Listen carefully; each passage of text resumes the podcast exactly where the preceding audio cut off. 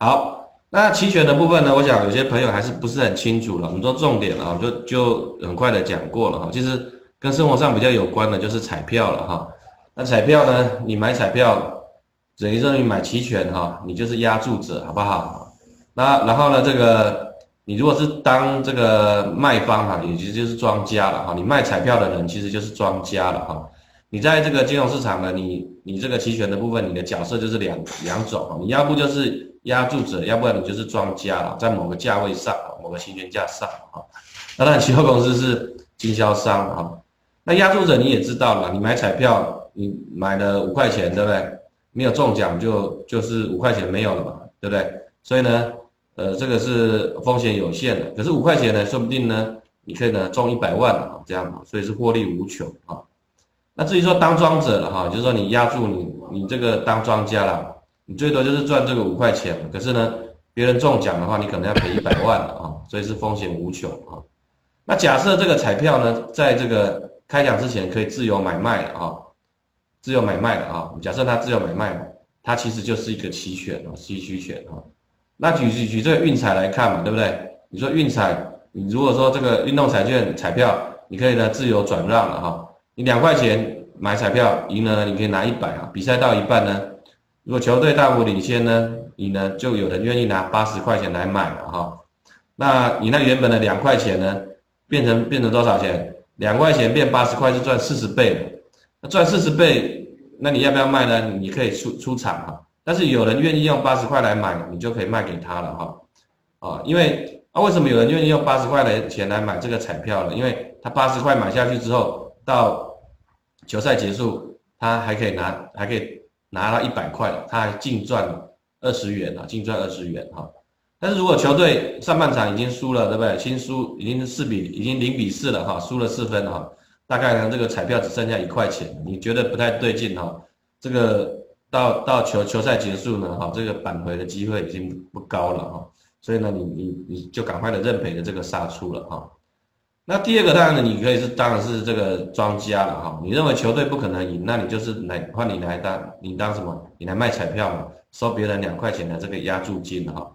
那当庄家的一个风险就是说，好，如果说球队呃可能会赢嘛，对不对？那你的彩票价格就会拉高到二十块嘛，在在就是说在这个比赛的过程当中，可能已经变二十块了，二十元哈。那你赶快在市场上认赔杀出哈，不然呢，你到这个球赛一结束，你可能要给人家一百块了哈。所以这个就是。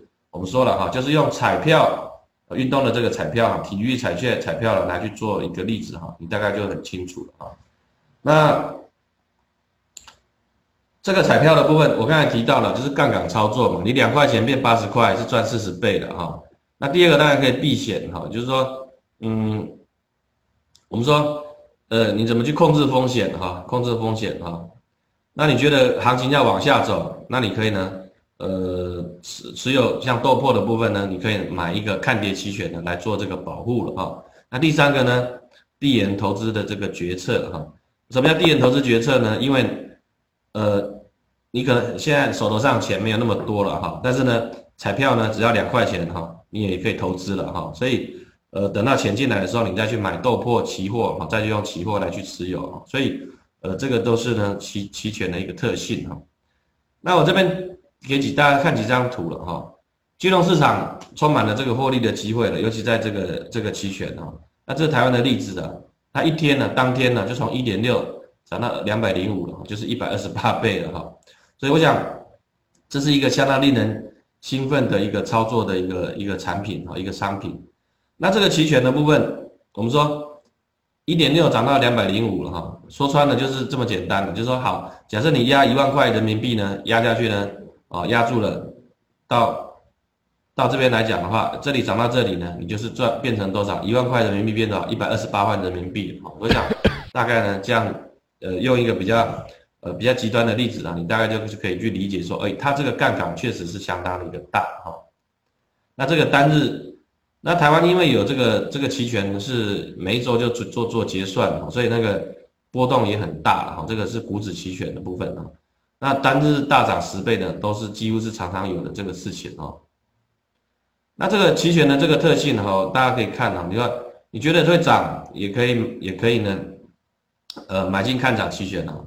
那看跌你就买进了看跌期权。那如果看不涨也看不跌呢，你也可以做操作了哈。也就是说，行情不管是涨跌盘整，你都可以用什么期权来去做操作啊。不像这个这个这个期货嘛，对不对？你做多只能涨会赚钱嘛，对不对？那盘整呢，行情不动，那也不会你就不会赚钱，也不会赚钱了啊。跌当然是赔钱啊。所以我想各种的行情的一个波动呢，你都可以从或者是的一个变化呢，你都可以从期权市场的呃找找到的对应的一个呃操作的一个策略哈。这个也是我们待会会讲的哈。那这边提到的就是说，我我们刚才看到说，哎，一天赚。呃呃，这个一百二十几倍的哈，那当然是极端例子。但是呢，也有人呢，我说了，当庄当庄者哈，风险是无限哈。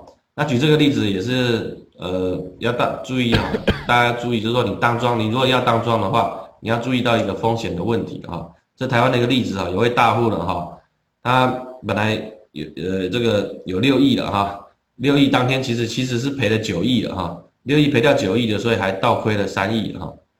他以前呢都是当庄了哈，当庄从一两亿的赚到变成有有这个六亿的这个身家了哈，那六亿呢一天呢他就赔了九亿哈，所以就这个是一个很惨痛的一个教训哈，这个是这样子一个情况哈。好，那接下来我们讲这个期权的这个太极八法哈，那期权其实跟这个中国的这个古古文明哈来做结合，这古文化来做结合的哈。那期权大家也知道，太极你也知道了啊，太极生两仪嘛，对不对？两仪就是看涨期权跟看跌期权哈，两仪就生四象哈，对不对？四象有没有？买进看涨，卖出看涨，买进看跌，卖出看跌哈，就四象哈，就是这四个东西呢去组合起来的这样的一个动作了哈。那。什么样的一个动作是看看看多呢？还是什么动作是看看空了哈？我们就以这个例子，买进的话我们都正了哈，卖出都是就是负了哈。买进看涨，正正得正哈；买进看负看跌，正负得负了，还是看空了哈。好的，卖出看涨是看空了，负正得负；卖出看跌，哎，这个大家都要了解一下了。卖出看跌。是负负得正，其实你是看多的哈，看涨的，看多的哈，所以呃这个期权呢千变万化了哈，就是基本事事的哈，这个你去变换啊，去变换这样子而已哈。好，这边我再以这个足球为例了哈，那其实用足球的例子大家也也知道了哈，就是你一边是多方，一边是空方嘛，那你觉得会要不大赢，要不是大输呢？那那你就是可以什么压两边嘛，对不对？压两边嘛，对不对？啊，压大比分，对不对？好，那其实八卦第一次就是什么大涨大鹏展翅了哈。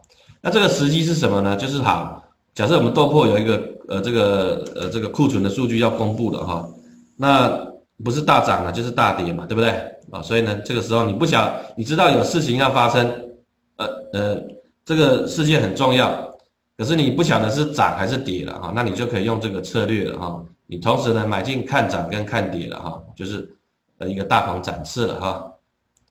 那你觉得说，哎，没什么行情了哈，行情就是在这里到这里的区间里面的波动，对不对？那你可以做什么？哦，就是第二次就气沉丹田哈，同时两边当什么庄家了啊？两边当庄家，也就是说，行情在某个区间里面，你的这个属性曲线都是在这里都是正的哈，都是正的哈。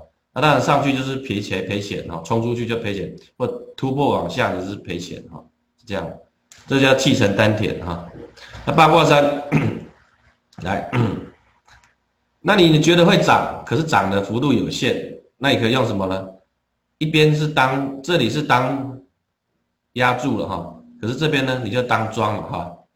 觉得会涨两百点，可是涨不了四百点，这边呢你就当当庄当庄家了哈。这里呢是当买方了哈，当这个压住者哈，这变成是一个什么多头的这个价差了，有没有？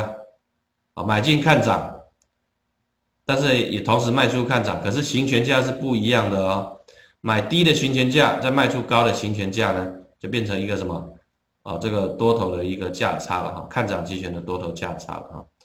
那第四次是什么呢？你觉得会跌，会跌两百点，可是呢不会跌超过四百点。好，那我们的这里什么？买进看跌，这里呢变成什么？卖出看跌，对不对？就是当庄家了啊。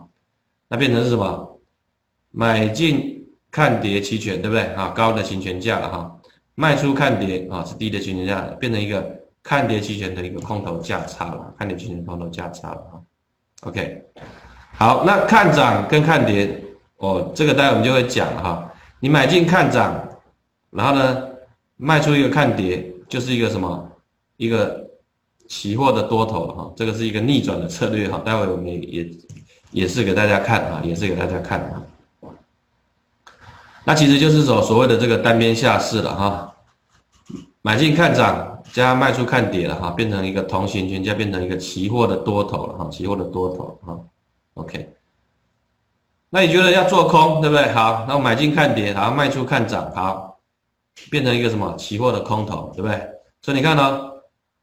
这个期权，它可以变成是什么？期货组合之后呢，就变成什么？期货的一个损益啊，哈，期货的这个损益啊，这个是非常的特别的哈。那这边呢，其实就是单边下市的左手市了哈，买进看跌，再卖出看涨哈，这样啊。